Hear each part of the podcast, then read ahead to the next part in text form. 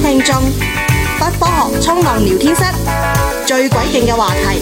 即將開始，等你埋位啦！ Hello，大家好，欢迎收听本期的不科学冲浪聊天室。哎，我们好久不更新了，又回来了哈。我是再就业成功的，心若在，梦就在，大不了从头再来。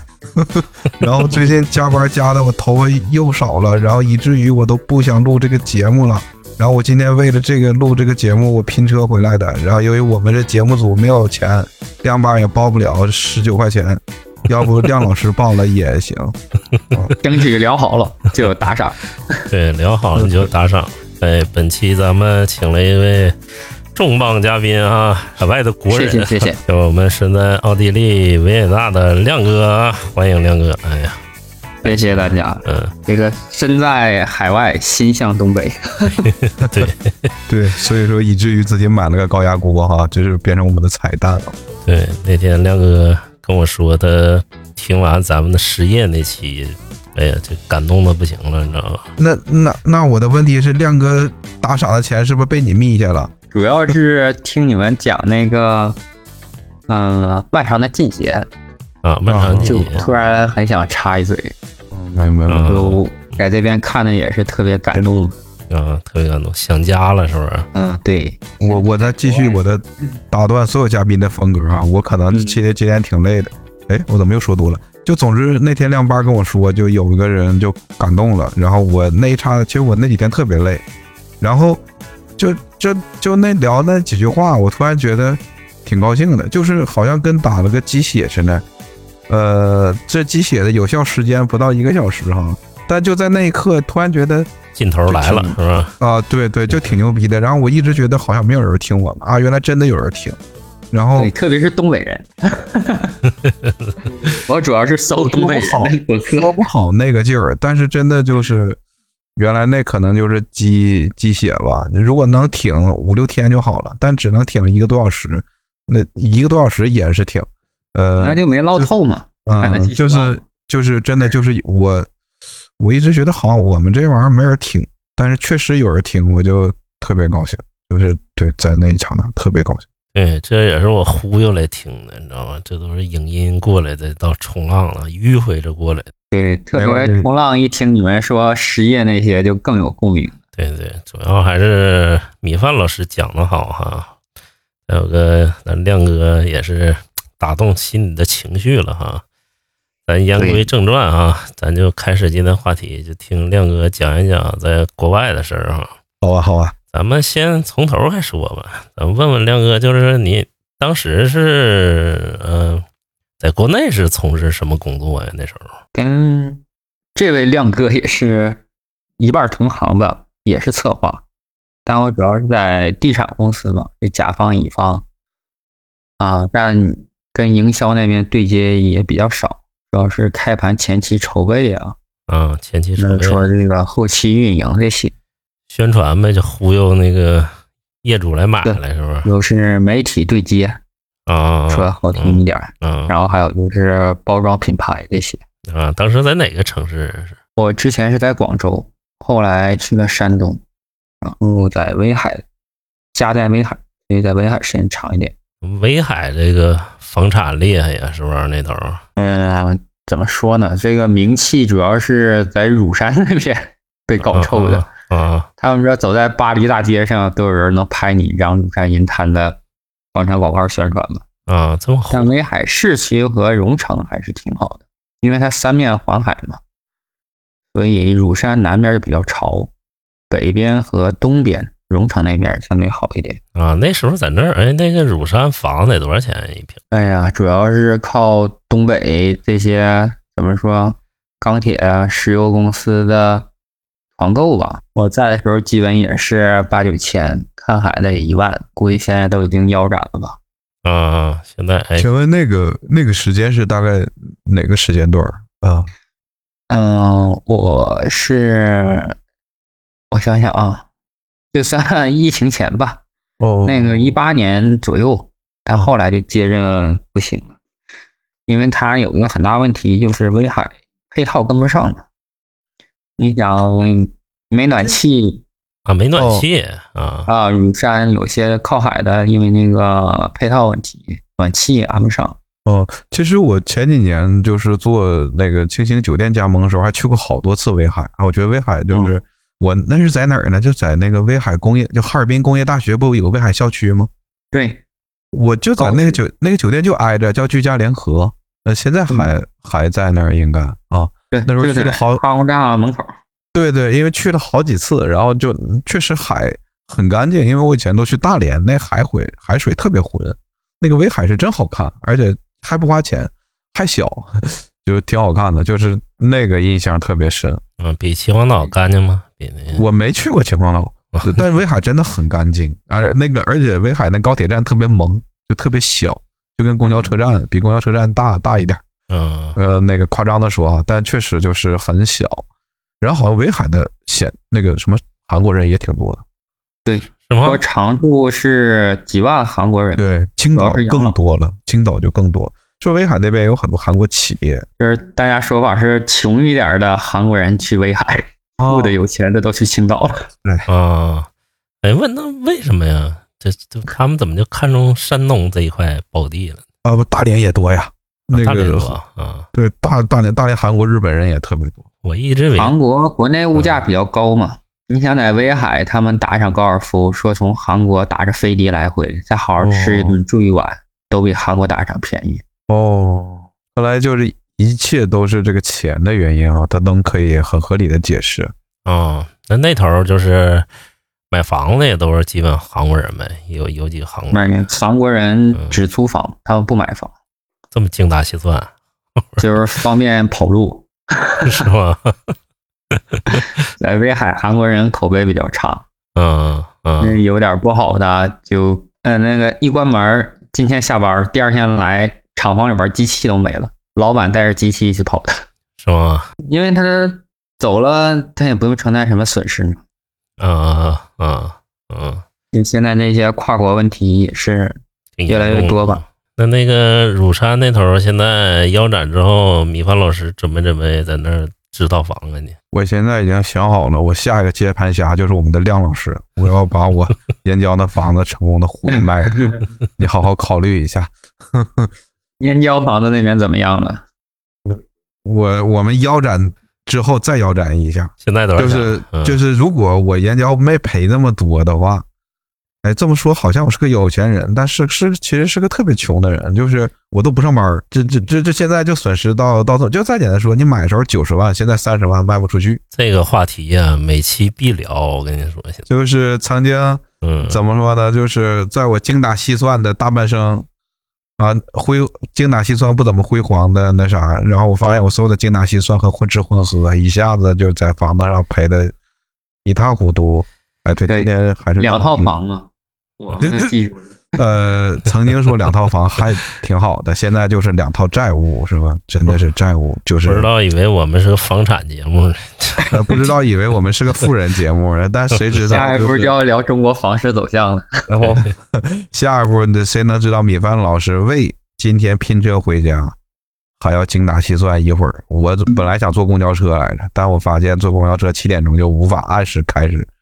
然后我就一咬牙一跺脚，然后我就拼了个车。哎呀，特别理解啊，就有房贷之后确实压力很大。哎那怎亮，么说改变三观？买套房马上就改变三观。呃，那亮同学在在国内也买房子，也是啊，对你干这行是不是早就买房子？对我们也是房贷加深，这个就别说了，反正都是赔钱货。那咱比一比谁谁赔的更更多。 肯定没你赔的惨呗！你是在北京买，我是在威海买。那我一会儿这个打两一会儿打打车先，还是让亮老师给我报了啊。我是几十万贷款级别，你这是几百万贷款级别，那能一样吗？别闹，我也是几十万，反正你怎么说，你也得把打车费给。 上来跟跟嘉宾要钱，你说你这这就是我们这个节目独一无二的，别的别的嗯谁来别谁的掏钱，这是头号网络乞丐。我跟将来就好了啊！这个播客会名扬千里的。你讲，咱们接着聊回来啊。东北人的复兴，文艺复兴又有了一个新的不科学聊天室。对， 哎呀妈，说的给我们说太大声了。哎，可不会，我们亮八都没这么忽悠我。这行，咱聊回来哈，就是，嗯、为什么后来在威海就是工作着就去了那个国外呢？去了奥地利、维也纳呢？这中间为啥有这这个想其法？实就是一个嗯长期度假，因为我太太是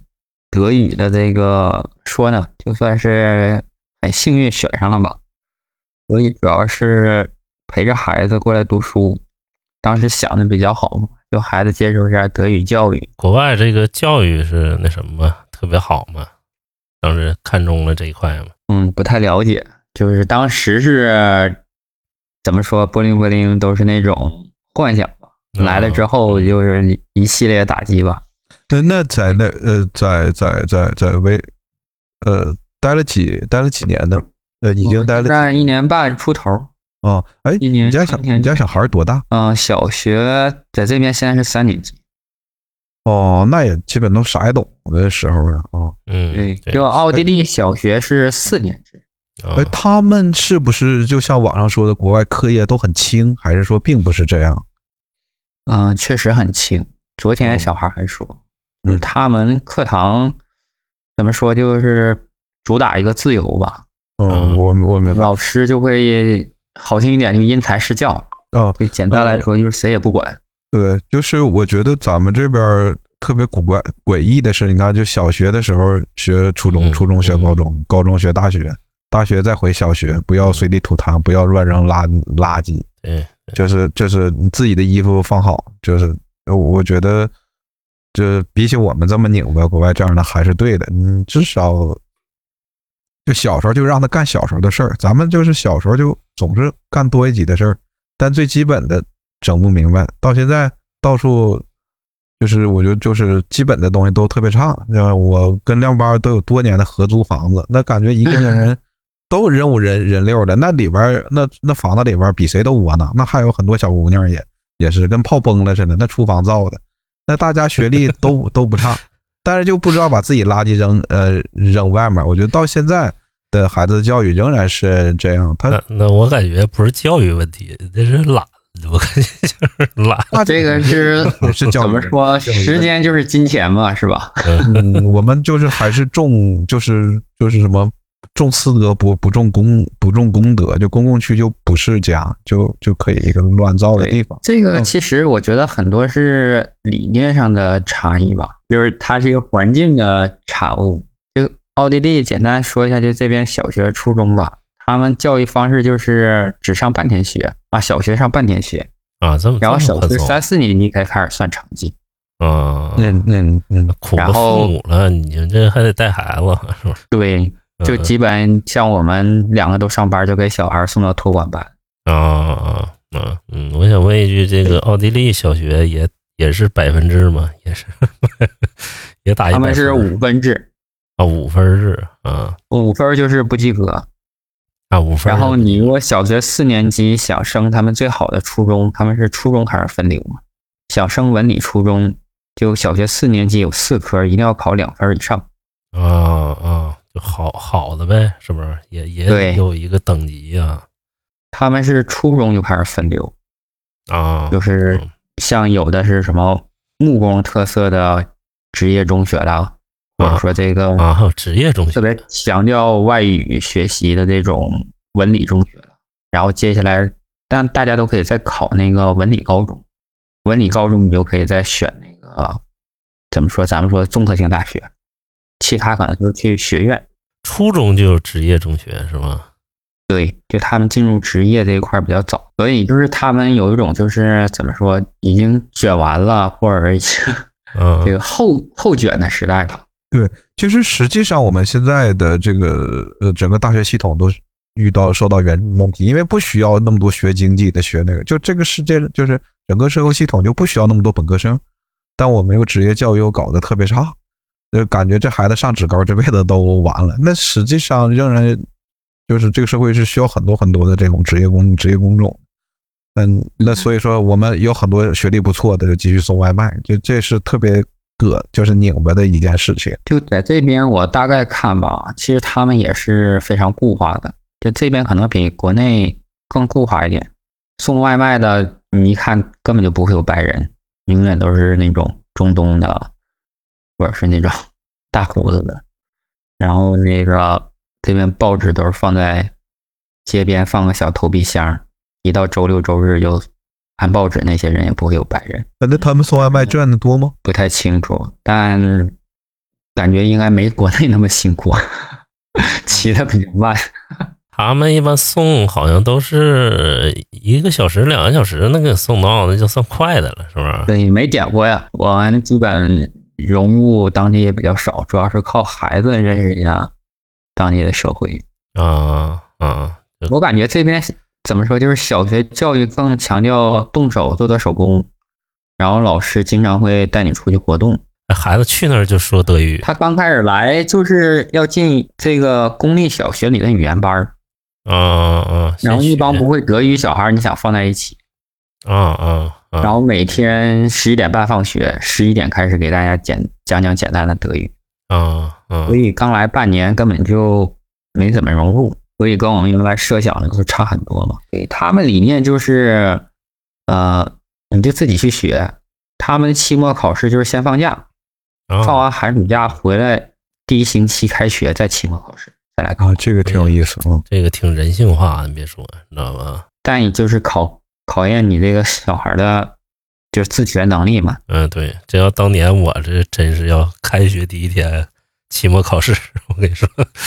我都忘后脑你勺平去了。时有很多小考，还要算平时成绩。然后这个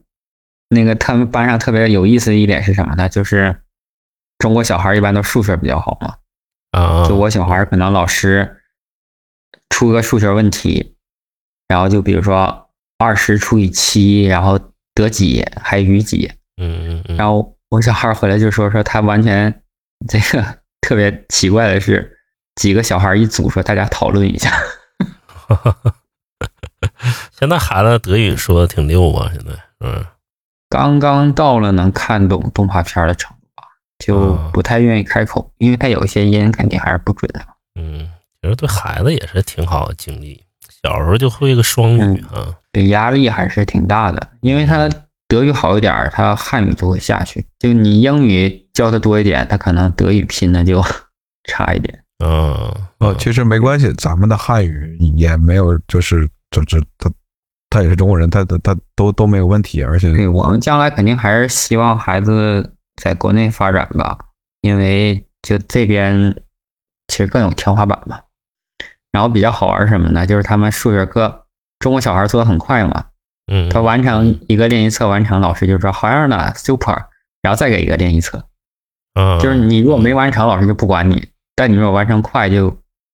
再给你练习册，还要给你留数学的家庭作业。就他们就这种理念。可能是我想浅了，我以为就是写完了就玩儿去了，你知道吗？我刚才还没以有为就是啊，又给了个练习册，还得还得做新题对，就是他平时还不让你把教材带回家，啊啊，就然后课到后期末时候，我小孩才把手工啊，还有他那些作业呀、就一个学期写的东西再带回来。哦，我觉得，呃，就其实特别好，就是你刚才那个，呃，亮老师说，就是不把作业带回家啊，就是书带回家。呃呃，我也没有小孩儿，但在北京，我咱能看到很多，那小孩儿不大一一点儿，他们拿个拉杆箱，我就纳闷儿，但他东西也挺多，他也会留那个德语作业。哦，就是，就是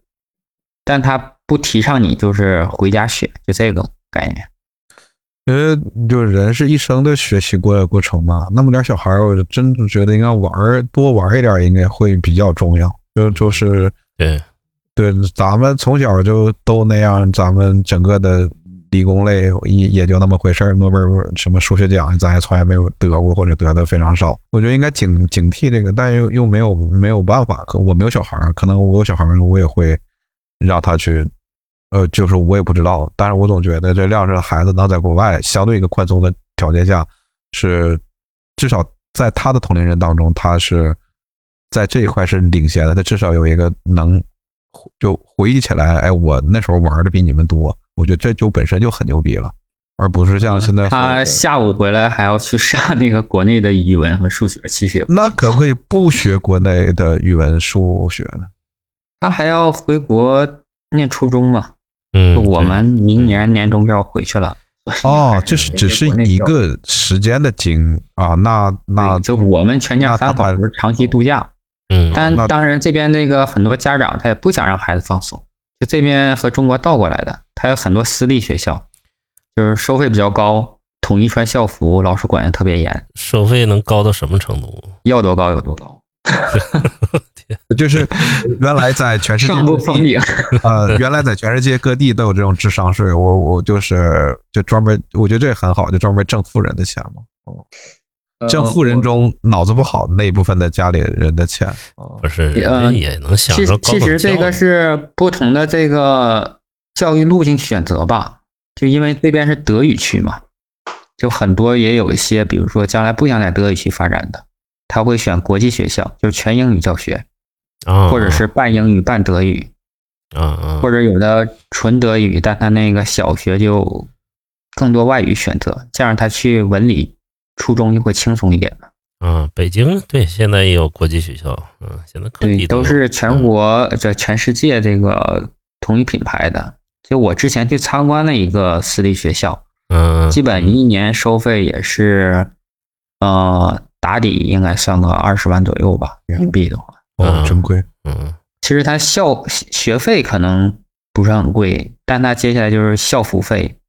然后你那个上课费，就是音乐课呀或体育课，它得额外收费嘛。托管按小时还要收费，你哪怕说超过一分钟，然后也要按那个一个小时再收多少费。那它好在哪儿呢？就是那个呃吃的好，然后那个有住吗？还是什什么都特别好啊？我去参观那个，其实它主打一个就是怎么说理念吧，因为它是一个什么基督徒概念的，就是奥地利这边是个天主教国家，啊啊啊！那嗯是一半以上人信天主教，啊啊啊啊！那就是说从这个宗教理念出发培养一个全方面的人吧。啊嗯啊、因为我是也去参观一个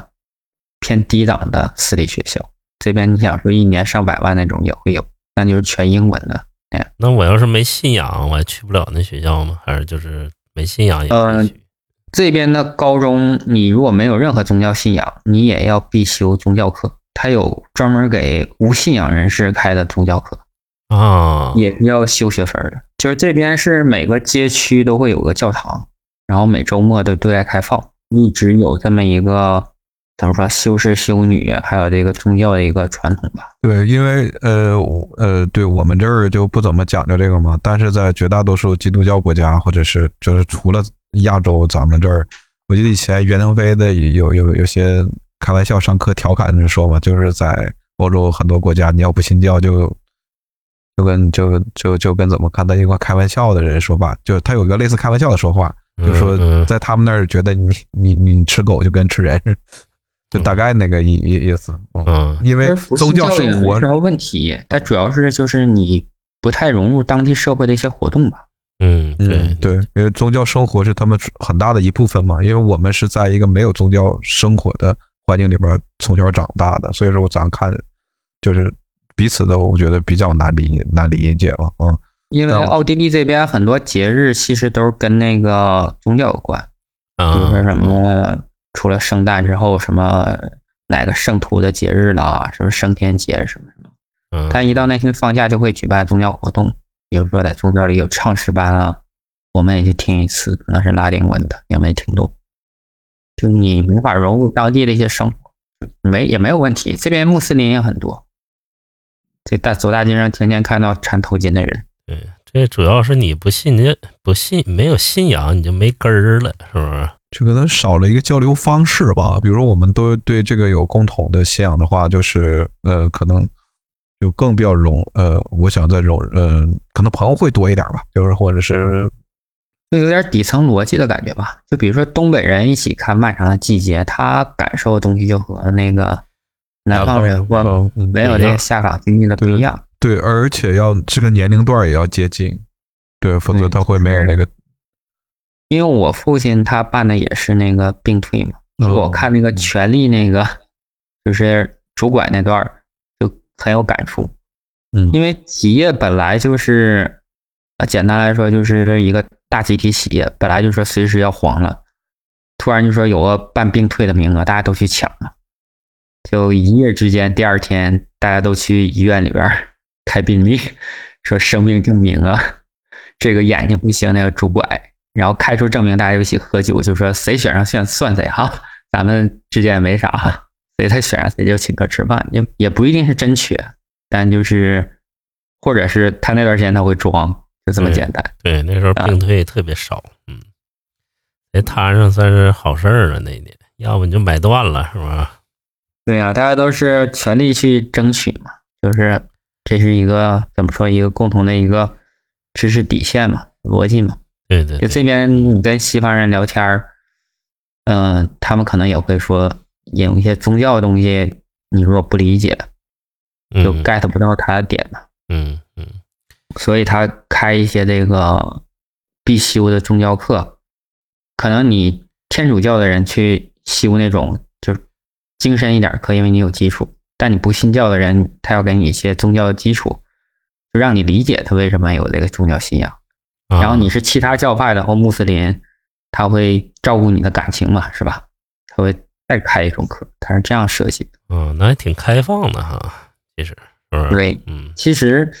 维也纳这个城市，它现在是有两百万人口嘛，但统计是一半儿以上人是持外国护照或者出生在国外的。啊啊，也算是一个移对啊，这民比较边多是的，嗯对社会持续一种包容性吧，或者说这种开放性。嗯对，一边有宗教信仰，另外一方面，商业街上就有那个赌场，或者这边那个嗯啊啊这，个黄赌毒吧，就那么说吧，都有。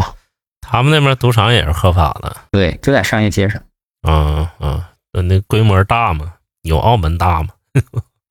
应该没有，但就是挺大一个牌子写着 casino 嘛。啊啊，主要玩啥？就是扑克，嗯，没进去过，就包括这边嗯那个，比如说脱衣舞表演啊或者什么，它广告也会在街上贴出来，啊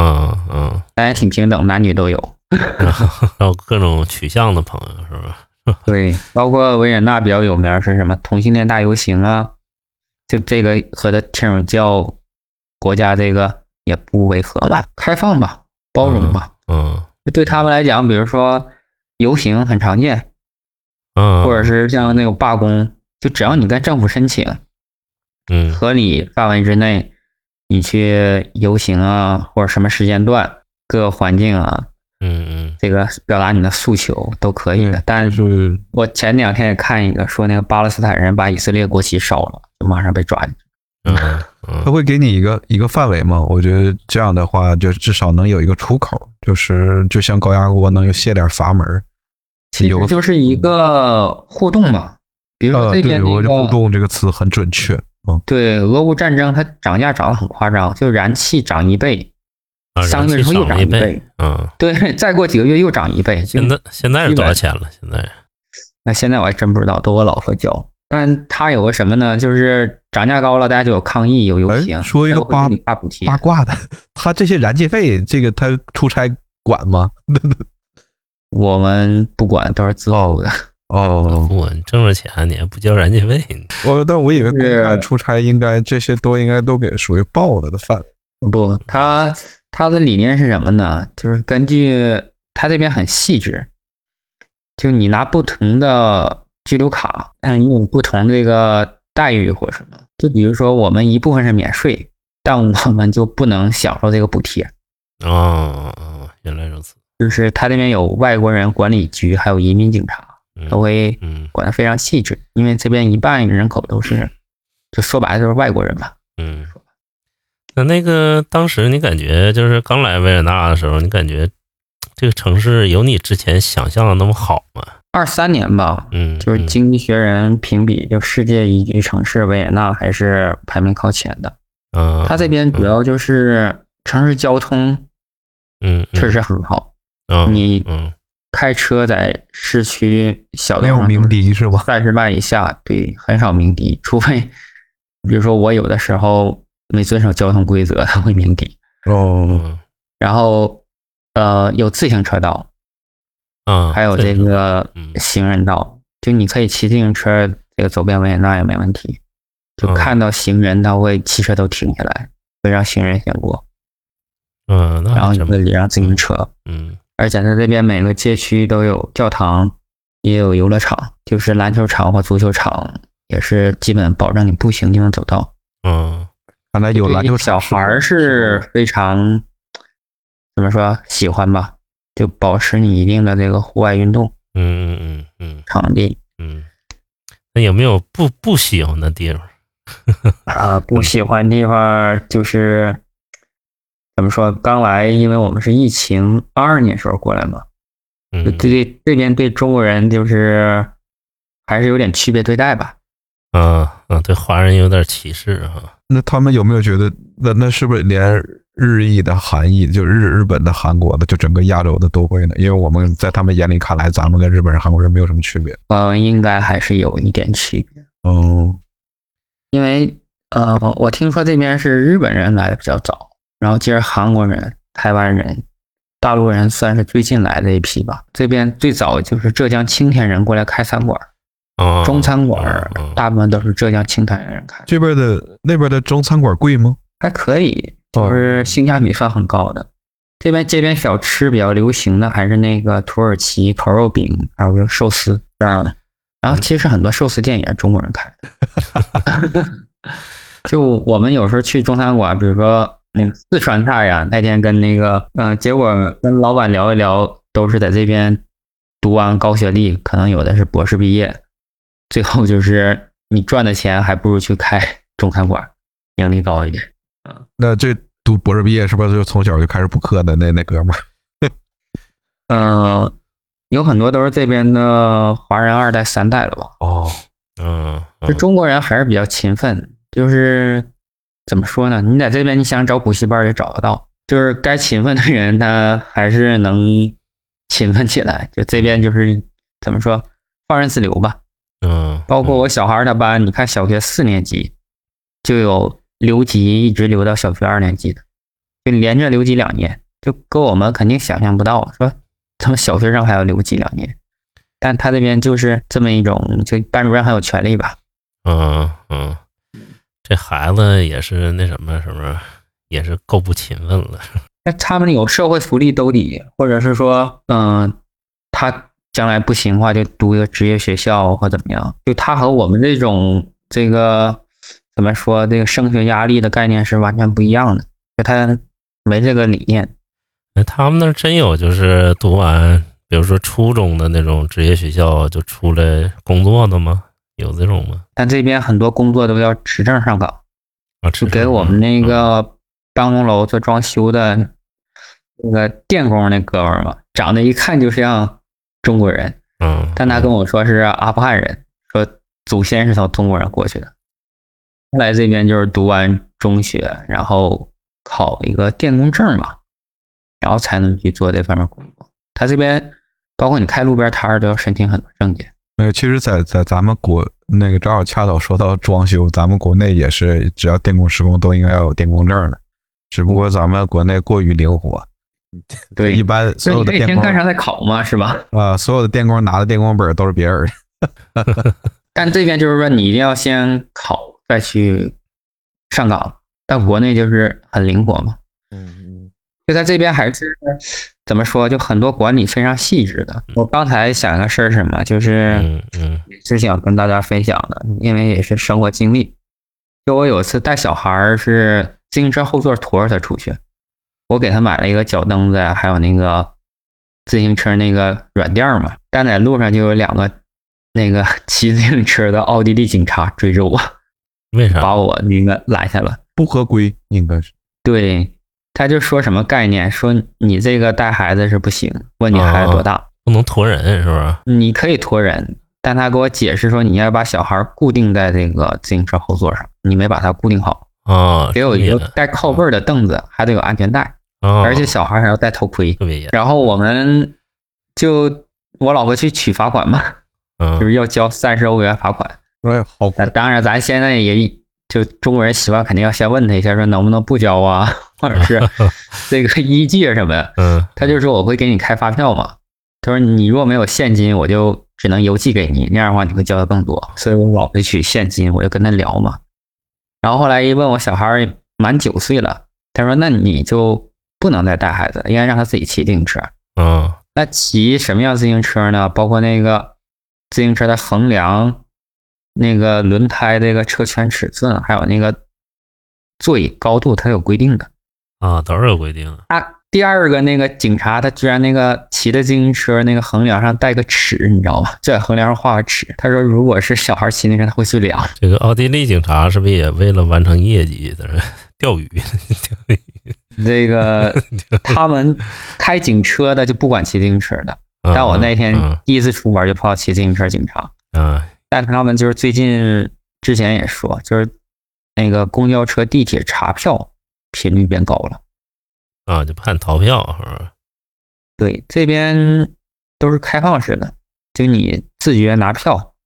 上地铁、上公交，地铁站没有门闸，也不用查包，啊，没你门跑步你闸，冲进去就能安上。检也没有吗？安检也没有。没有，都不用其。实只有少数国家和地区有安检，那咱们中国真 真的很严哈，特别严。对，那这个，盐好嘛，嗯盐很很安很安全的。对对对 这个对很安检解决了很多就业吧。真真的很安全。但他一查起来会罚的很多，比如说一张公交车票可能就一两欧是吧？嗯嗯两三欧，嗯嗯但他一罚就要罚你一百多欧。啊，这么这么严啊对，而且很多时候咱们理解的那种灵活呀或者怎么样，他没有，他的概念是说你买了一次票，你上车第一件事你要去打票，嗯你要把那个日期打上，把那票作废。你不打票就证明你这个票你想留着，下次再做，那就算逃票。哎，有点落后啊，整个炸鸡，整个扫码的，是不是？对，就是外国人去中国，他也发现他银行卡绑定不了，没法扫码，啊，微信、支付宝绑不了，这也是现在一个很大的问题。我们在这边儿没有打票习惯，这也是个问题，因为有时候你打票机你都不知道长什么样儿， 是吧？啊，对对对对，嗯。然后你们就是扫码扫成习惯了，到那边儿呃，支付宝能用吗？那边儿支付宝、微信什么有的地方可以用，的啊他就看那个商店标识，有的还真可以用支付宝，啊啊啊啊！但微信不行。啊，微信不行啊。嗯就是海外现在基本都还是用现金，是不是？呃，刷卡，他啊们也是手机绑定卡，然后接触一下手机呀、啊，或者是 NFC 啥卡的。接触一下也可以。嗯嗯对，就是这边我用现金比较多嘛，你去超市就会觉得很有意思，经常给你找错钱，比如说给你找一块五毛五，他有时候给你找个一块零五分，那五毛就忘了。以为你打赏真小费了呢，对，但你回头跟他说那个收银员，他自己也很有权利嘛，马上就给你解决这个差钱找给你。 那对小就费、是小费文化厉害吗？嗯，对，就这边你吃饭一定要先点一杯喝的，然后你走的时候基本就得给小费了。嗯虽然我觉得他服务态度不好，但是不给好像 不是一个习惯吧？嗯，有人不给吗？也有，嗯那当然，那个 就入乡随俗嘛。就有的时候，比如说你吃完，那会儿我们吃还剩几欧元了呢，然后那个 服务员过来问我老婆一句说：“那就这样。”然后我老婆说：“啊，那 OK。”然后那服务员直接走了，他理解是默认是剩下那零钱就是小费了。嗯就他有时候带刷卡机过来，你刷卡， 嗯嗯然后就是他也会跟你报个整 数嘛。啊啊啊！那米饭老师，你到那儿啊，你可那啥呀？我肯定不给。对，你也可以不给，那是你的权利嘛。嗯，你拉的咱这边点儿就是是吧 你拉你点菜的时候，他就会问你先喝什么。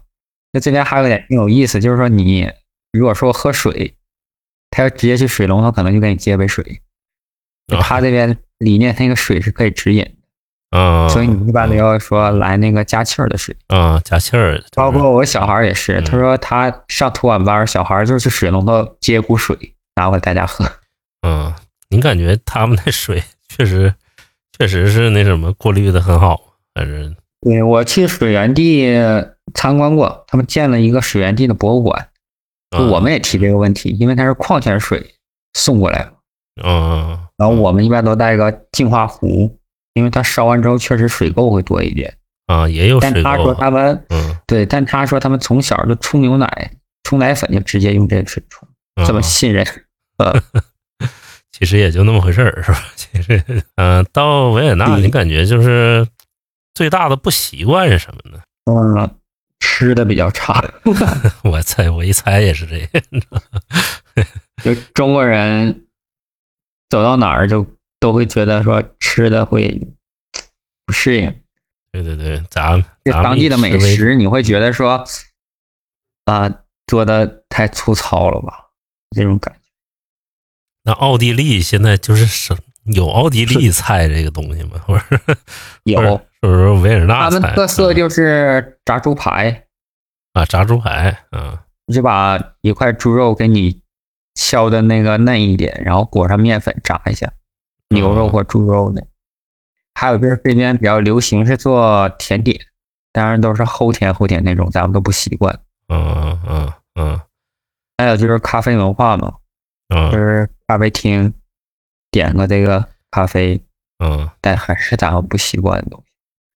所以就是你去这边菜市场买菜，选择余地都很少，不像中国青菜那么多呀。在这边超市很多都是强调 bio 的，就是强调生态，没有任何化肥。就你想吃的健康，这边可以买不过去，嗯，他们那儿买菜什么贵吗？挺贵的，比国内都得翻一倍了呗，是不是？不止吧？就是嗯它这边价格也没有什么指导，就冬天有的时候青菜就随便涨，啊但它这随边便也找有很多 打折菜。 就是你见过最贵的菜是哪道菜？韭菜就哇，就我 我一般去亚超买韭菜， 是吧？因为它只一小把一小把。呃，就这边有个技术挺神奇的，就我们一直如果是有观众了解的话，也可以跟我们讲一下。就它这边肉类没有冷冻的，啊，全是鲜肉都，是对，都是鲜肉放在冰柜里，然后他要拿那个盒儿几百克几百克就那么包的，你拿回家放冰箱放几天，再拿出来做也可以。嗯就我们觉得是不是打了什么戏啊呀，或者怎么样？就他怎么能做到这种不用冷冻的技术？啊，不用冷冻，哎，那挺厉害。对但咱们现在也有这种就是真空包装的，好像加工好的，对，但它应该还不是真空，就它是做出来之后，你去买的菜基本都洗过了，然后肉都给你切好了，你拿回来基本直接做就行，包括肉馅儿、肉丁儿、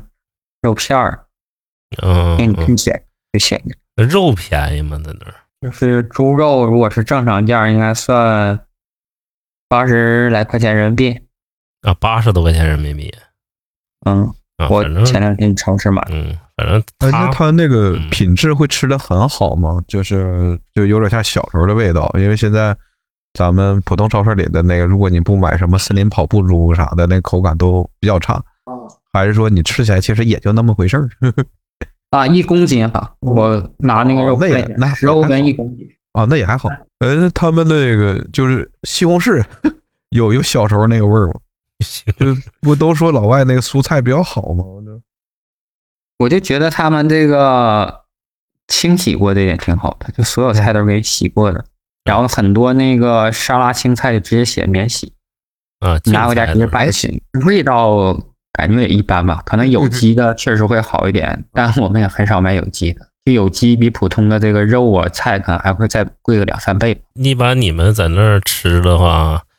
都会选择什么餐厅啊？在那儿就是上外下搓搓一顿啥的，是不是？基本也就看到哪个就赶哪个吧，因为嗯这边菜其实都很简单，啊、基本就是一八个九不离牛十排啊、嗯猪排啊，或者鱼啊，或者什么。对，我感觉他们就是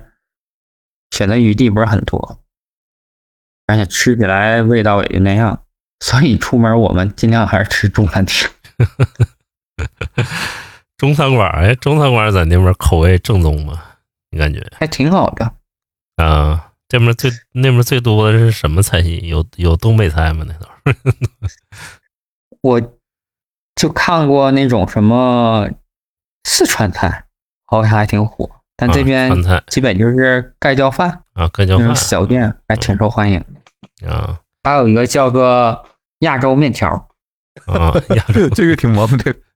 对，亚洲面是实际是啥面呢？亚洲面条，炸酱面实际上就是煮面条给你拌一下，啊，拌面啊，对，根据当地人口味改良了一下呗，加点番茄酱啥是吧？ 对，一般调味料做的比较多，比较重。嗯就是这边平时吃的比较多，还是就面包、奶酪、火腿这些，因为面包反而是遍地都是。啊，没办法，嗯，对，你去超市都是现烤面包。那你这一日三餐怎么解决？就是早餐怎么怎么办？是在家做呀？早餐一般蒸自己做的 馒头，中午一般简单一点儿，可能就找点儿什么面包啊或者什么嗯菜，自己简单做一下。晚上一般都回来会家里人做的好一点儿，嗯炒一两菜吧。周末赶紧就是，呃，发面做馒头啦，然后做包子啦，包饺子啦。嗯， 你这还是中餐呢是吧？ 对，嗯就在这边可能吃中餐多，可能回国会想起来，哎，那边那个奶油面包还挺好吃。啊，但小孩儿适应口味还是挺快的，让小孩就儿小孩儿这边小孩儿他愿意吃对西餐哈。挺适应披萨呀、嗯，面包啊或意面这些。你们吃饺子的时候，是不是孩子都不不太愿意， 不愿意吃？也就是中国人，我觉得还是对饮食方面儿要求比较高吧。他们老外很简单，随便凑合一下就行。就可能跟这个咱们那个父母一辈儿肯定很看不惯，就这边小孩儿出去玩儿，就父母随便给他吃点儿什么东西，然后掉地上脏了捡起来吹一吹，接着给他吃， 也不太在乎。 对，其实饮食就应该这样。就是咱们现在在一个物质超级丰厚，或者可以说是泛滥的时候，就是，嗯呃，我觉得这老外那个方式是对的。嗯，嗯，咋呢因？为选择太多了，还有孩子他也不饿，但真的就就不饿。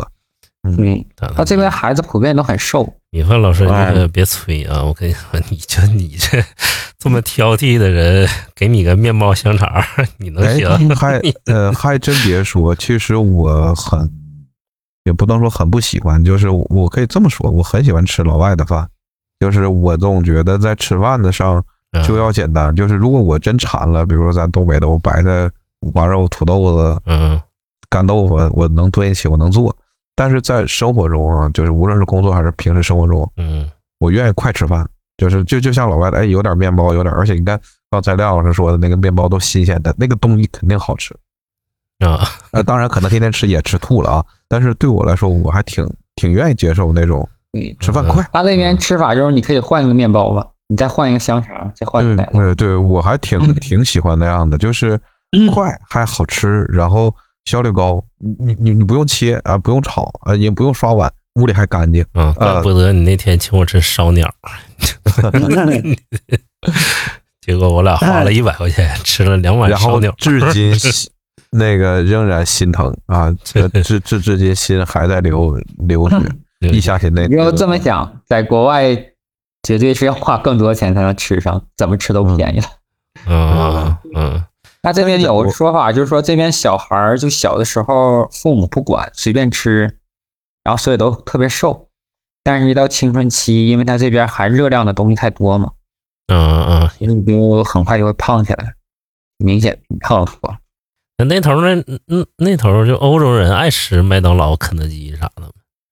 呃，麦当劳很多，肯德基嗯很少见。嗯，肯德基很少见啊，嗯也吃他高热这量。边赛百味特别多，哦，哎，便宜吗？也不便宜，哦就自选的种类很多。哦比如说酱啊、肉啊种类多。我上次带小孩去吃是多少钱？就为了特意去看一下，基本是我印象中应该算是十二欧一个大的那个三明治吧，啊，十二十欧欧左右，就算一百12欧块钱吧。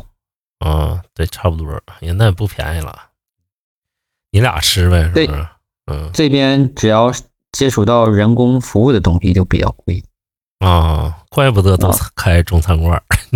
哎可能对，确实赚钱呢，你知道吧？确实是嗯，因为比你博士去找工作还赚钱，所以他还是会去开中餐馆。 对呀。米饭老师，你就学学中餐，你到那边开中餐馆儿，我在那里边开个米饭馆儿，哎呦，蛋炒饭 馆，你你开个东北菜，奥地利首家东北菜， 你看这边餐厅服务还是比较强调氛围吧，我感觉。啊，就被盘子呀， 那个饭菜呀，啊吃的优雅，是不是？对，就是说实话，还是觉得仪式感大于实际的东西吧。这边唯一一个我们觉得比较好，就是可能是烤猪手，啊，烤猪手就跟德国那一样嘛，肘子就嘴烤一下肘，嗯嗯，啊，猪髓包括超市也会有卖那种小的一点的烤猪肘，就这边可能算国民菜吧，就它属于德语区的南部嘛，嗯嗯从那个巴伐利亚州到这边都是喜欢那个烤猪肘，嗯嗯，确实，哦然后还有啊酸菜也挺有名儿，对对对对对，嗯，就是纬度上和东北接近，饮食上跟东北也挺像。对，哎说的我都馋了，哪天啊呃，我也呃我我也馋了，我们只能吃宜家那种山寨的啊，哪天咱俩去那德国餐厅也点一个，嗯那请客的事儿先就是嗯北京的凯宾斯基酒店说他做那个德国菜是最正宗的，嗯，是前边还有一个七九八那有奥迪那个什么德国什么玩意儿，价格那不咱菲是不是只剩说一说了？基本就啥时候再去啊？在家烤， 买点猪肉 对自己烤猪肘也 行。烤五花肉那我呗，们感觉就是可能德国人或德语区人不太讲究吃吧，就精力都放在运动上，啊，特别喜欢玩儿。哎，这就是维尔纳那个在那个福利贷社会福利贷方面怎么样？社保啥的咋样啊？看病基本就百分之十五、十六吧，你的工资要交社保、啊，交医保嗯啊，他们就是医疗保险，然后你看病就可以不花钱。啊，但是交的挺高吧，百分之十五到十六呢，是吧？就是我我到这边现在还没去那个奥地利统计局上证实哈，但前两天还特意问一下同事，就说这边百分之七十的人是在国有企业工作，就特别像东北， 啊，就是你也可以想象，就是收入偏低一点，然后福利稍稍高一点，啊可啊能退休之后补贴会多一点，啊但是这个概念。啊！那他们这个就是癌症都管吗？就是他们这医保应该是全都管的，啊，全都管啊，就所有的对病全都全都包括了啊。其实那这个我还没具体了解，但我之前听一个人说过，啊，就它属于是短期医保的话，因为他得癌症嘛，他也是管的。哎呀，对那也挺好啊，这福利待遇，说实话，嗯，也挺有保障的，是不是？因为大病也管你，所以说交的比比例比较高一点儿啊他这边就是我那个看数据哈、就大部分人选择是租房住的，啊，租房住啊对他这边是租售，等于说同样的享受福利嘛，啊啊啊所以他这边百分之五十以上的房屋出租权是在政府手上，啊，那挺他好会，协调这个房租价格。嗯就像我们现在住在维也纳这个市中心的三区，嗯嗯嗯呃，房租是一千欧，再加上水电费，一个月差不多一万出头吧，其实算比较便宜的，和北京比嗯，。相当于住国贸了呗，是不是？那种感觉是吧？嗯，三区就叫使馆区吧，就是各嗯国使馆所在的地 方。那你就相当于住亮马桥了，是吧？对，那边就等于那边 吧。那住那边儿也是价格不菲，那边儿是不是也差不多？得跟你对，价格相对都差不多北。京来讲，它这个房租确实算便宜。哎，他们那儿租房就是，呃，等级怎么样啊？就是是那个私自签约呀、还是就是有那个中间有一套流程嗯，也有很多中介，？啊 但他这边很有意思是什么？就是说你要提前三个月跟那个房东解约，啊，或提前者房东三想个解月哦约，要提前三个月。啊然后你这个房屋交还的时候，他不管你租多少年，他一定要原样交还。啊，原样交还，对，你要把这墙重新刷一遍。门槛这么高啊？对， 这个挺有意思的。那如果因为说你，呃，如果说就是我租了的房子，然后我给破坏了，然后跑了，能行吗？ 这个应该不太现实吧，嗯，因为他这边有居留卡，就是他会联系你的名字，应该会找到你吧。啊，警察就去逮你去了，是不是？对他这边有移民警察，啊啊啊就前段时间有个案例，就是有个华人就等于说他的车被别人刮了，他主动报警，结果警察来了，嗯一查他拘留证过期了，啊，我天，先叫一名警察把他抓起来。 是吧？ 那他最后咋整？遣返了，给他，还是续期了？这就涉及到要不要遣返的问题，就是你如果愿意，这边可以给你买一张机票送你回你的母国，嗯，那嗯你以后就列入黑名单。啊，就来不了了，是不是？对，就理论上你是没法再正常入境的。啊，如果我那个可以续期吗？比如说我过期了，被人发现了，可以啊，那你就要拿你这个工作证明啊，嗯就是拿你一些材料去续嘛。啊啊，就是人家能给你续你就续，续不了你就直接给遣返了，是吧？对，嗯国外相对来讲，我感觉就是因为国内怎么说呢，就福利或者是商品丰富了，相对来讲，国外有点显得没有那么生活丰富多彩了。比较冷清哈、那头儿是不是？对，就是很多华人可能像我们也是，出国之前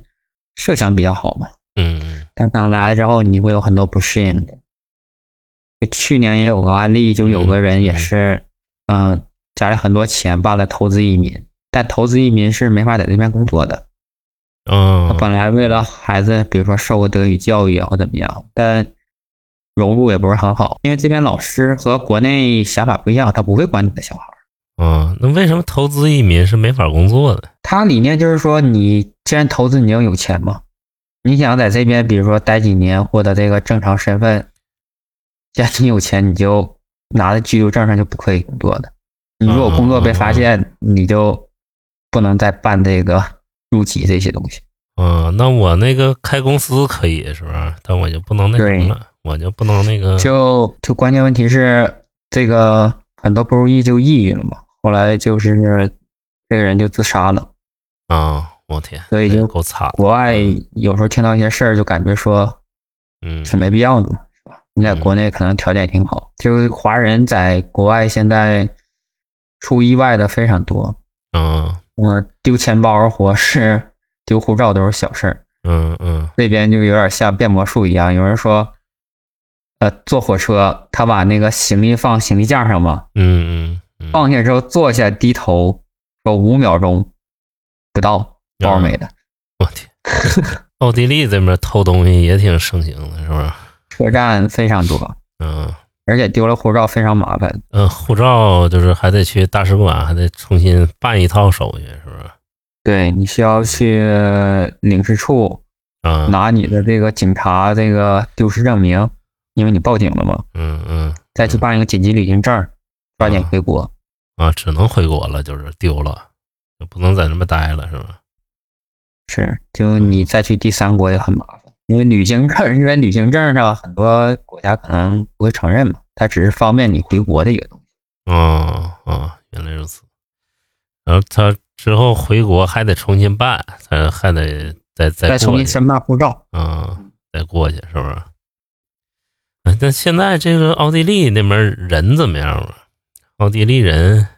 个性什么样啊？嗯，就平时穿的衣服更注重这种功能服吧，就更强调功能。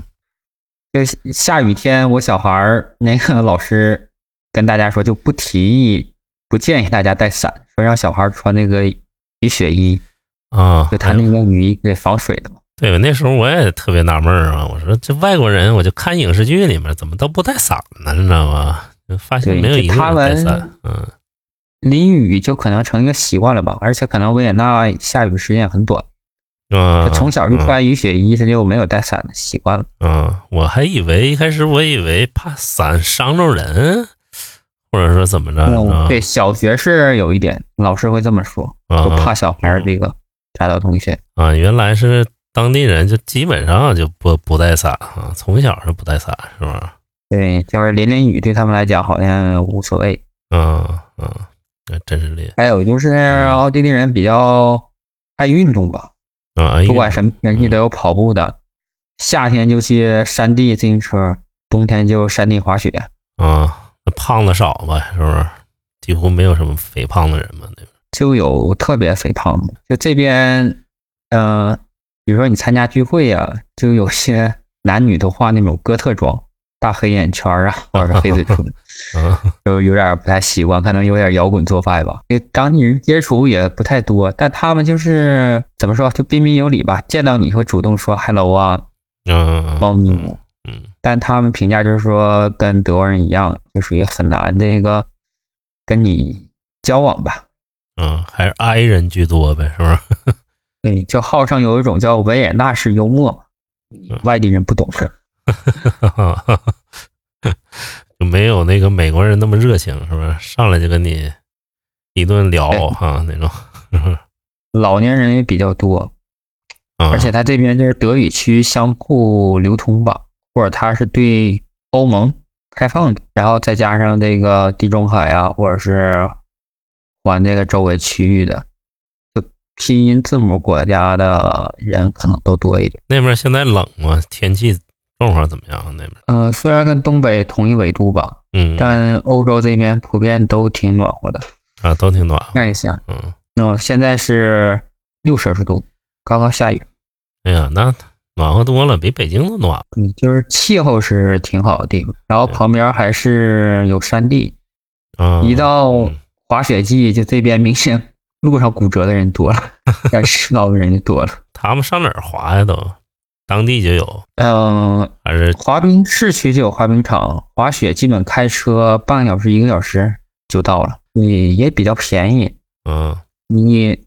像有的滑雪场，你如果自己那个，嗯，有滑雪用具什么的，你不用买门票，但你如果买那个索道车，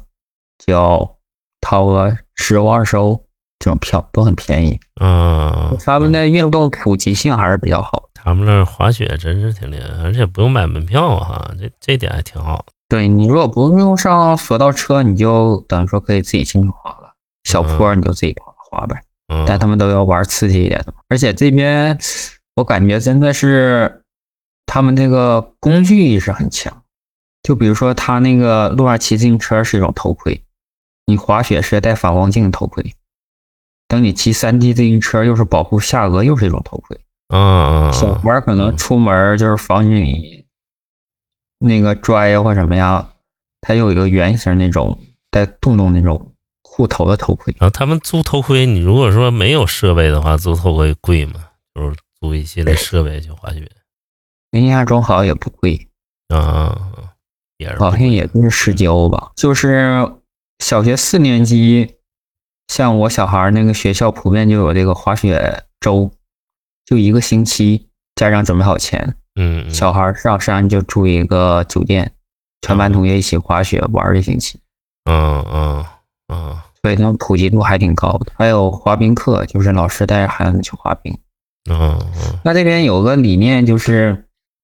比如说老师带大家去公园玩儿，哪怕你不玩儿，你也要去。下雨天、 下小雪、小雨也要去，嗯，不然在外边儿待着。这这个有点残酷啊， 下雨还去，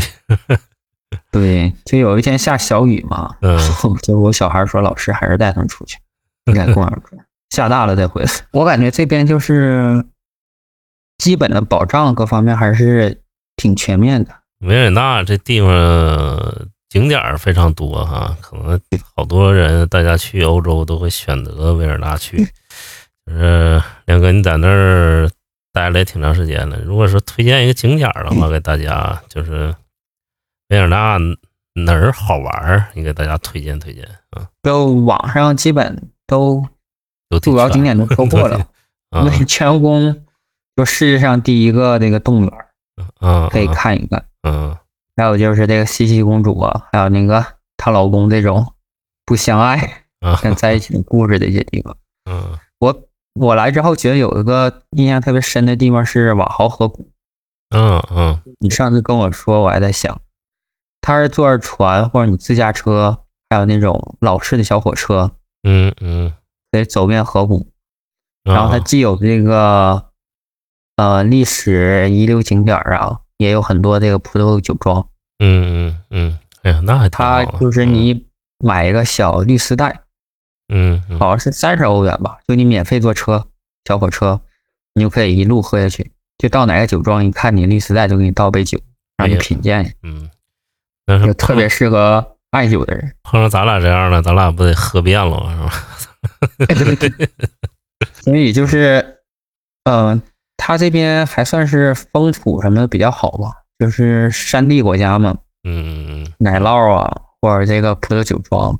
嗯就奥地利的葡萄酒是非常非常便宜，嗯就，超市经常一打折，一两欧、三四欧都挺好的。嗯，和法国那边比起来，它的红酒怎么样？就是品质上来讲，也不太会喝呀，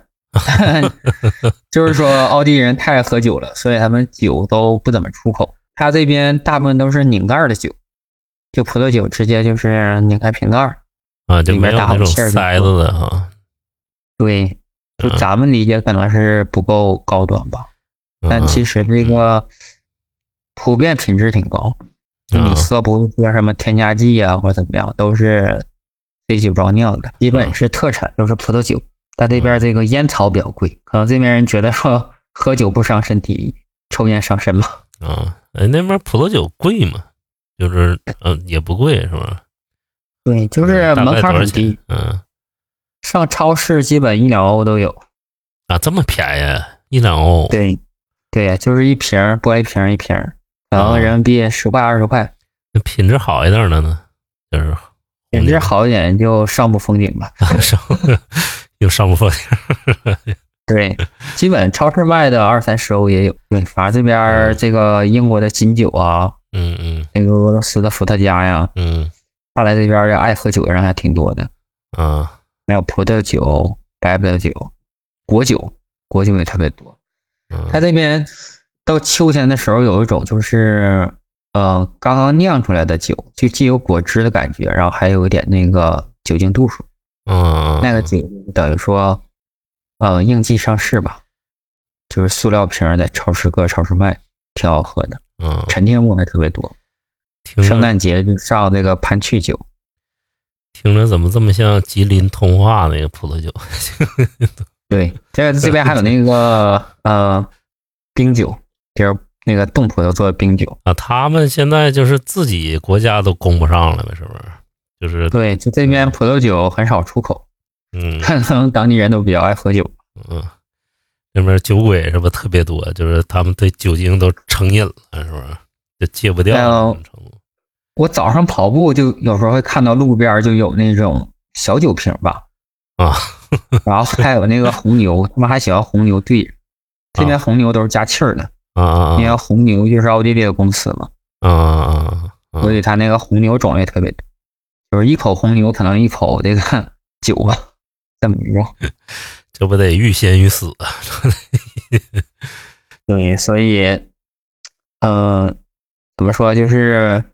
幸福指数吧，还是有的，在我们一个国家。那你推荐一款酒呢？哎，有没有人当地人特别爱喝的一款酒？呃，我听我同事推荐，就是有一个鸭子型的酒，叫什么名儿？我下次可以拍张照，因为我也不会德语，行所啊以，没太注意。行啊，就是这边超市基本供应都能买得到，行啊！明天你要去的话，你要你就帮我拍一它比较适合怎么说？呃，穷人或者是特别有钱的人。咱接着说回来景点儿吧，哈，就是你感觉就是维也纳，你要说最坑的景点儿是哪儿？ 就是你感觉去完了白去，最坑的景 点儿啊，嗯，就跟去北京南锣鼓巷 似的，你感觉去这边儿其实古迹特别多，因为它这边公寓或者是那个市区的楼都有历史嘛，就外立面儿不改，它都是内部改造的。你如果说比较坑的，可能就是金色大厅，呃金色大厅怎么说呢？就是 嗯，也算吧，因为它很小嘛，啊，就是它是等这个这边所有的这个剧院都是等要开始了，或者开始之后，你可以买个站票，可能就十欧元不到嗯就啊可以进去站着去。而且在这边理解可能比较平民化吧，因为我们第一次带小孩去，嗯，就我和我爱人还挺激动的，说你好好看看金字塔厅。嗯，我小孩特别淡定的就说，我小学老师都带我来过了， 嗯，就他们带小学生会逛维也纳的各个地方。嗯，这嗯金金色大厅就是人民的艺术家宋祖英女士演出那地方是吧？嗯对， 给钱就能是哎去，它很多个厅，对就是你可以租下来，去各种那个嗯就现在不也说中国小孩儿去什么 去主要街头怪外不得唱歌各族人民都喜欢。但是它这些音乐氛围其实还是挺好的，因为我小孩儿就报一个政府的这种音乐培训嘛，就是在小学里边教的，一学期才两百欧元，就等于说一千五一千五百块钱，音乐之你还都可以嘛，嗯就应该可以租乐器。嗯平时就是教堂或者路边有很多那个免费的演出啊，音乐感受和熏陶还挺好的。真的那地方真的那么爱音乐哈、它主要是戏剧、话剧，比如说舞剧啊，还有什么都喜欢。啊啊它这边就算艺术之都吧。啊！艺术之都了哈，我看资料就是说，以前那个奥匈帝国皇帝约瑟夫觉得这个革命大潮嗯，这个影响自己，就大力发展这个音乐啊、艺术啊，啊，包括啊艺术家都来这边设计墙纸啊，大家搞装修是吧？啊啊，就啊变着花，样，隔几天换个墙纸，搞这个家具设计，嗯让大家这个精力都发散到吃喝娱乐上。对，就这边号称是一年四季之后还有第五季嘛，就冬天就跳舞，啊就是舞会啊啊嗯啊，都跳什么最舞？典型的就是国家剧院超大型舞会啊这种，都跳什么舞啊？就是那种特华尔别高兹雅的啊，啊啊，对，就是以华尔兹为主，圆舞曲吧。就是大家转着圈跳的这种，对，因为我们上次去国家剧院参观，他特意就说嗯说这个年底的舞会一票难求，嗯，就多最少便宜的远远的你看一看，可能要几百欧，啊这么中间那个上万欧都有。啊这么贵，对，就等于说，嗯嗯，奥匈帝国它一下把它碎成十几个国家吧，嗯所以它还是靠这种文艺啊或艺术啊，维持它以前那种这个感受吧。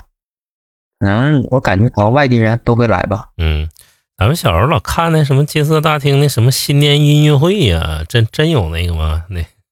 对，就是它每年传统，但实际上嗯从圣诞节前后有很多地方都在搞音乐会，啊，包括教堂的夏天啊，夏天的音乐会比较多，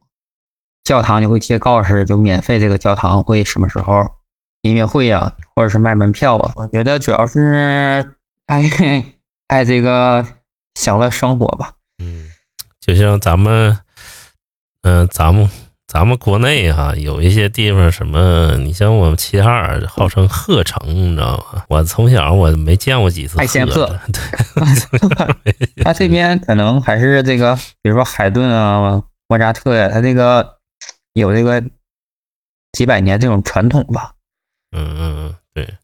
确实，就我这边有一个很大感受是什么呢？就是我第一个住的公寓楼很旧，它那个电梯上面写就一九五几年就已经有电梯了，啊，一九五就几等于年，哦说我爸我妈特别从里特别有感觉，就是，嗯，还可能是我的呃就是专业的关嗯关系吧。然后还有，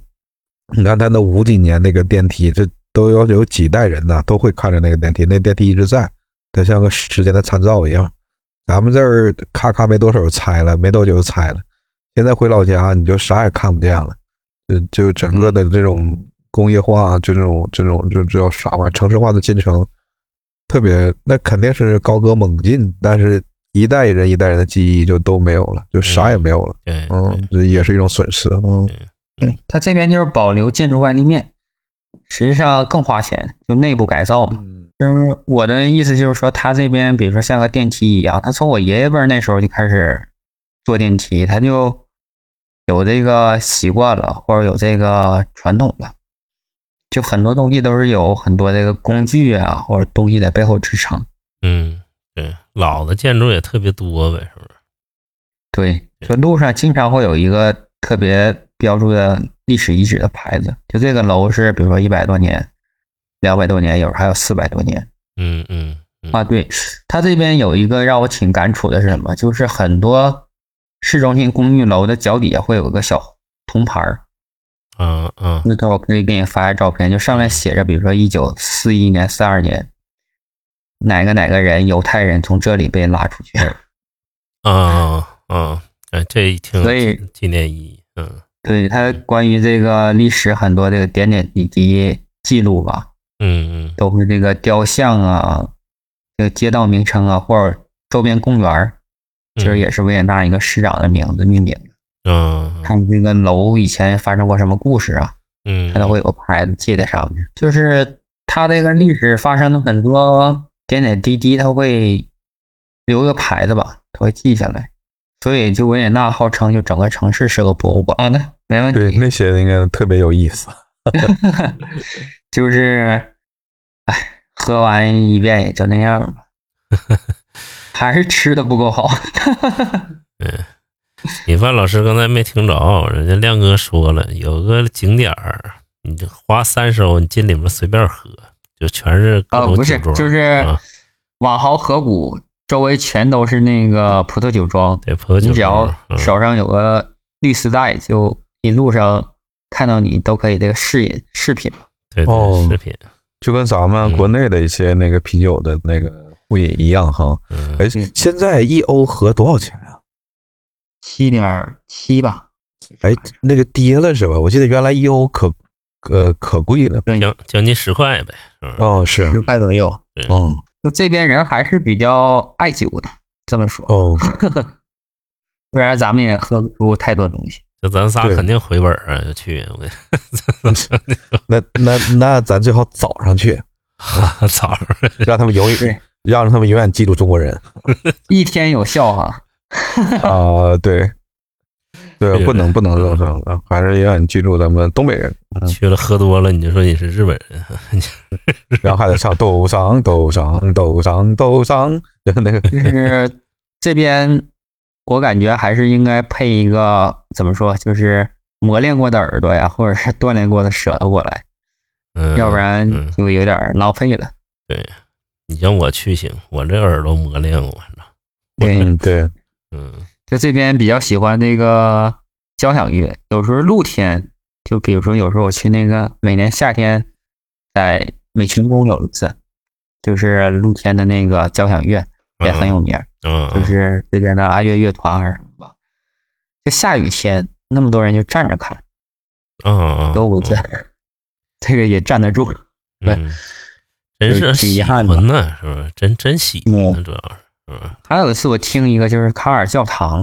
嗯嗯他们有个就是小提琴合奏吧，嗯嗯就是几把小提琴，就演的就是有点像摇滚乐的效果，就你很熟悉的旋律，他都给你这个啊，演出来怎么了，说？嗯对，重重新编辑一下，就是一边跳一边拉小提琴，给你搞得活力四射那种。其实他们也是挺摩登吧，就是也挺现代的。嗯，来个涅槃是不是？交响乐版嗯哎，这边摇滚乐也挺火的，是吧？有一个地方叫什么地方来的，就是叫燃气罐儿一个改造地方吧，就是那个一嗯个摇滚乐演唱会的那个舞台，嗯，基本经常有海报嗯，在那边也有。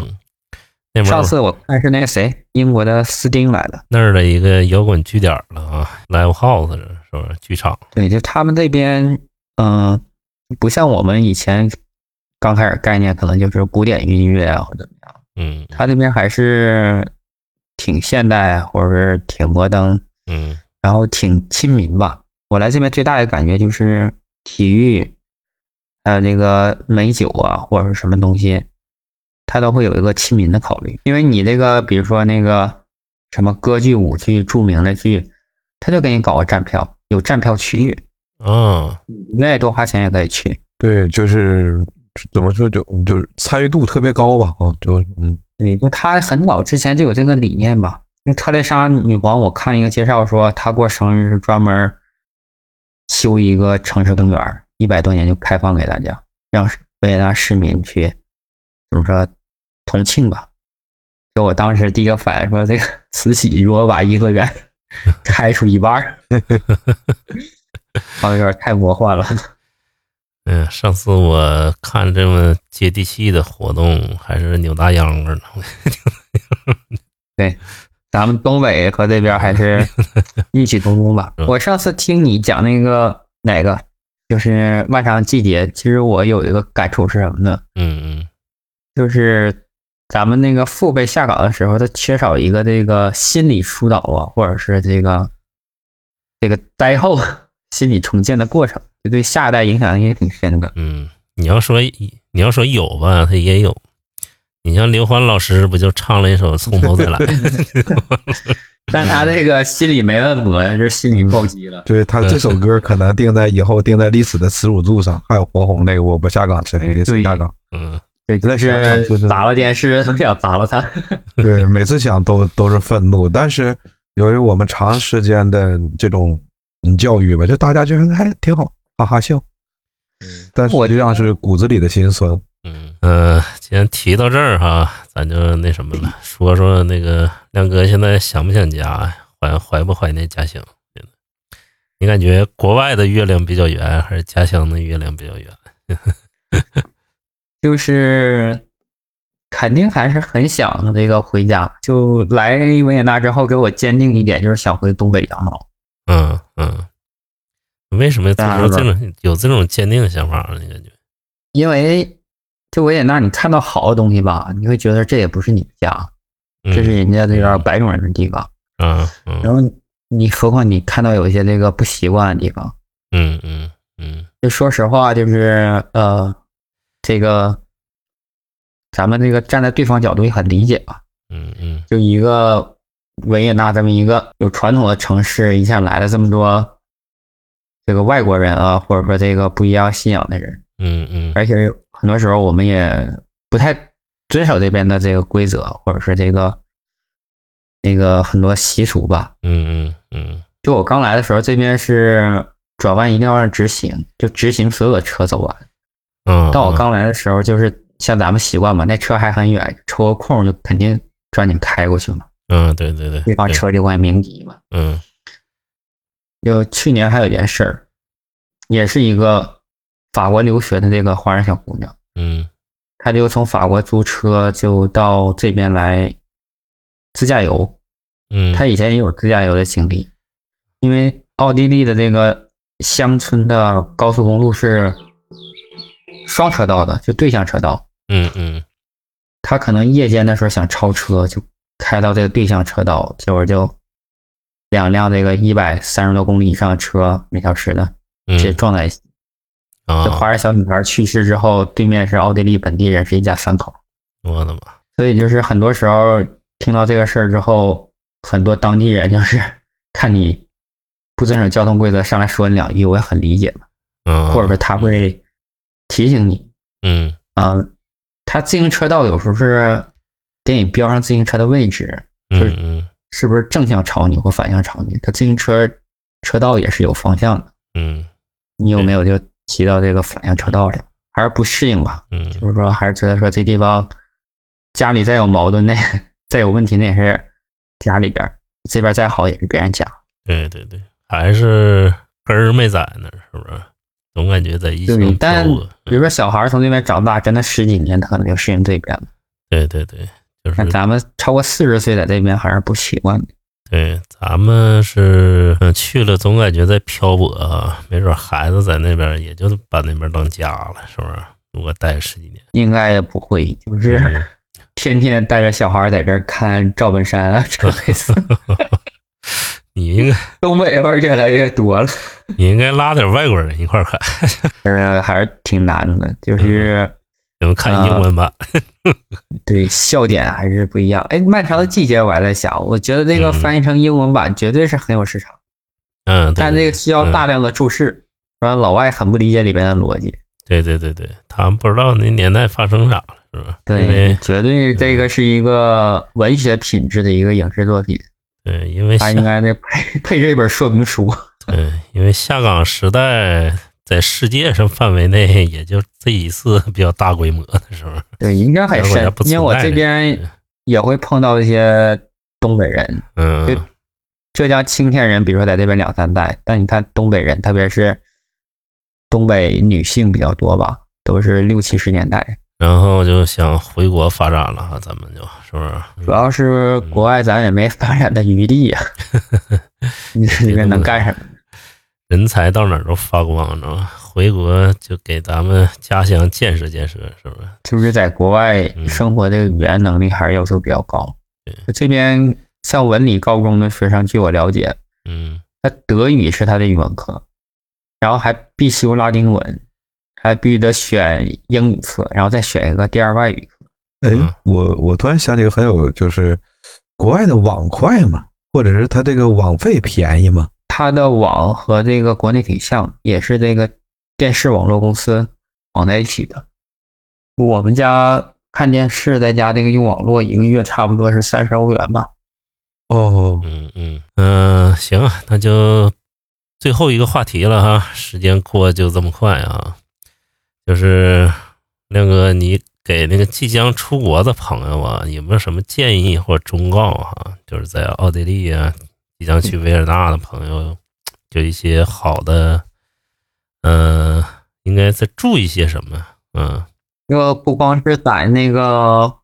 奥地利，或者在欧洲，或者是全世界，就大家还是贴身看好你的护照和钱包。啊，别丢了，是吧？这个也不光是丢，现在就是偷啊和抢啊。因为我就经常看到有些人跟我陈述，就嗯嗯，放在火车行李架上，你低头再一抬头，五秒钟包没了。嗯嗯或者你点菜的时候，你钱包放在桌上，人家拿菜单儿一挡，嗯一转身你钱包没了。哎呀，丢太就快了。对，钱包、护照，或者有的时候你坐一个车厢，好几个人帮你这个放行李或怎么样，等你放完行李回头看，包就少了一个，嗯而且是最值钱的包。然哦后，那这种你这剩种下套人全都路，走了。哦，嗯，那看来他们是不是警力不够啊？就我们都怀疑是不是有专门针对华人的这种嗯嗯，怎么说习惯了吧？对，但这种套路在民国的时候不全是这样吗？嗯， 还有就是说，在意大利、西班牙，我同事就有人上来直接翻开你的嗯嗯，这么明抢啊，是不是？包，嗯，那这个咱们国内就安全多了，国内小偷绝迹都多少年了？因为确国实内是有这个天眼监控，但国外没有，而且警察他有的时候也管不过来。对，嗯再有个电子支付比较厉害了，现在谁还偷东西了？是吧？那国内就这种情况，偷钱的偷不着，是吧？连抢劫的都没了。嗯，包括我自己也是，就是把那个随身衣物就挂在那个怎么说，呃，门口那个博物馆那个那个放外衣的那个架子上嘛，嗯嗯嗯然后带小孩进去一出来，那个包里 钱就被拿走了。嗯啊因为搁咱们理解就是说，他前台嘛，有人看着，然后对对面儿嗯包括你储物那个是存包处，也有包放进去，说一拉出来一看里边东西都没了。哎，这时候早年间就有个神器了啊，不知道你们经没经过九十年代啊？九十年代那时候怕人偷钱呢，就是男士内裤里面，哎，裤衩是吧？还有个拉，还有个拉锁， 对，都有个兜儿暗兜儿， 你知道吧？但是那时候防不胜防，有时候坐火车的时候，哎，一不小心就掉下去了， 你知道吧？那哎钱，啊再想想哈，那内裤上还有个兜，还挺性感的。对，就是呃很影响心情吧，因为大家也是出来游玩的，你护照丢了，你下边怎么办？嗯，啊，这是要注意，有有没有什么必须得带的？说国外这这东西没有，你很难，中国人很难那什么，你知道吗 很难转换插头， 啊，转换插头，对对对，对，这也是必须得有。还有就是还是注意安全吧，因为嗯国外它有时候一些这个呃理解啊，或者说这个很多东西不一样，嗯，我也听说过有人拿这个旅行签证从这个西班牙到奥地利，结果直接就进那个移民警察给带走了。啊嗯对，就是也不好说是触犯到什么法律吧，就可能你忘了打票了是吧？嗯或者说路上产生了这个什么事儿，你没有这个礼让行人，嗯就是怎么说，就是这边的很多那个法律的细节我们没有理解到，嗯，或者有的时候我们也来不及理解。嗯，对对对对，出来玩嘛，就是小红书上看的是另外一个世界，大家都玩儿挺好的，嗯，但你去中央咖啡馆，可能 一百五十多人排队是吧？进去发现钱包丢了，嗯对，或者接下来那个什么事儿又产生什么误会了，嗯然后移民警察介入啊，突然发现你可能是签证这个即将到期，嗯，或者说你嗯这个去警察局坐一坐，回头这个签证到期了你走不了，嗯机场过海关坐不了飞机，出海嗯关又出不来，这个大有嗯人在呗，经常发生啊这种事儿是吧？就是